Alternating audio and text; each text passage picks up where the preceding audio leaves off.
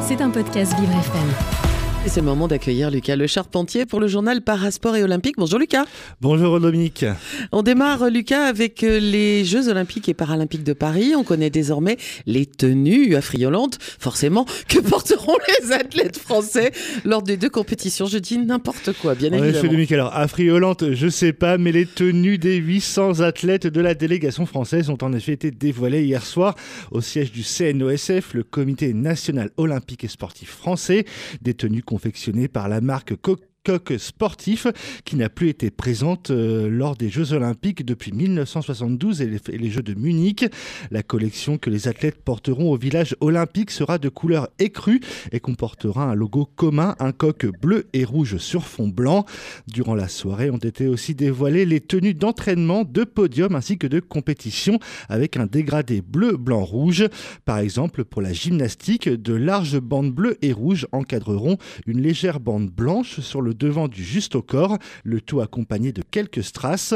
On voulait transformer le drapeau français en quelque chose de mélangé. Le drapeau est pour tout le monde, pour ceux qui ont la peau blanche ou mate ou de différentes couleurs. On est tous ensemble une famille, avait expliqué précédemment Ewa Sanson, la responsable développement de la marque à la direction des sports de nos confrères de Radio France. En tout, c'est plus de 1100 modèles qui ont été développés et confectionnés dans l'usine de Romigny de Romilly-sur-Seine dans l'Aube pour un total de près de 1,3 million d'exemplaires. Seules les tenues techniques ne sont pas intégralement faites en France. Certaines phases de conception sont traitées au Maroc ou encore au Portugal. Vous voyez, je vous parlais de tenues affriolantes et vous me dites qu'il y a des strass. Donc euh, je, suis pas loin du compte finalement. On passe maintenant au sport automobile. Lucas, une Française rejoint l'écurie Mercedes. J'ai bien dit une Française, octuple championne des constructeurs en Formule 1. Et oui, Dominique, hein, c'est une info qui fera plaisir à notre Miss Météo d'hier, hein, Victoria. Et le nom de cette jeune femme, c'est Doriane Pain, à 20 ans, celle qui fut la première femme élue révélation de l'année en championnat du monde d'endurance l'année dernière, se voit donc offrir une chance en monoplace par l'écurie allemande. La tricolore rejoint la, rejoint la filière jeune pilote de Mercedes et participera à la prochaine saison de la F1 Academy, une compétition de Formule 4 réservée aux femmes pilotes dans laquelle évoluait l'année dernière une autre française, Lola Lovin-Foss. Celle que l'on appelle Pocket Rocket a bien évidemment réagi à ce nouveau chapitre dans sa carrière. Je suis fier de franchir cette nouvelle étape au sein d'une équipe aussi prestigieuse. Passer au monoplace était un objectif clair pour ma carrière et me retrouver dans cet environnement est une excellente approche.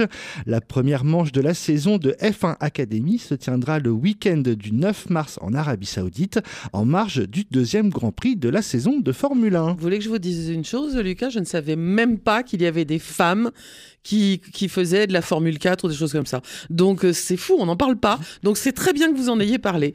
Bravo Dorian. Pour terminer, Lucas, vous nous parlez de basket fauteuil avec dans moins de deux semaines le trophée Schoenacker 2024. Eh oui Dominique, les, 28 et, les 27 et 28 janvier prochains, le Petit Palais des Sports de Toulouse accueillera la Coupe de France de basket fauteuil, appelé aussi donc le trophée Maurice Schoenacker, un événement attendu et qui marquera la fin de la phase allée du championnat de France élite. La compétition rassemblera les 8 meilleures équipes de l'Hexagone. Actuel leader ex du championnat de France, le Puy-en-Velay, vainqueur l'an dernier de la compétition, tentera de conserver son titre. C'était un podcast Vivre FM. Si vous avez apprécié ce programme, n'hésitez pas à vous abonner.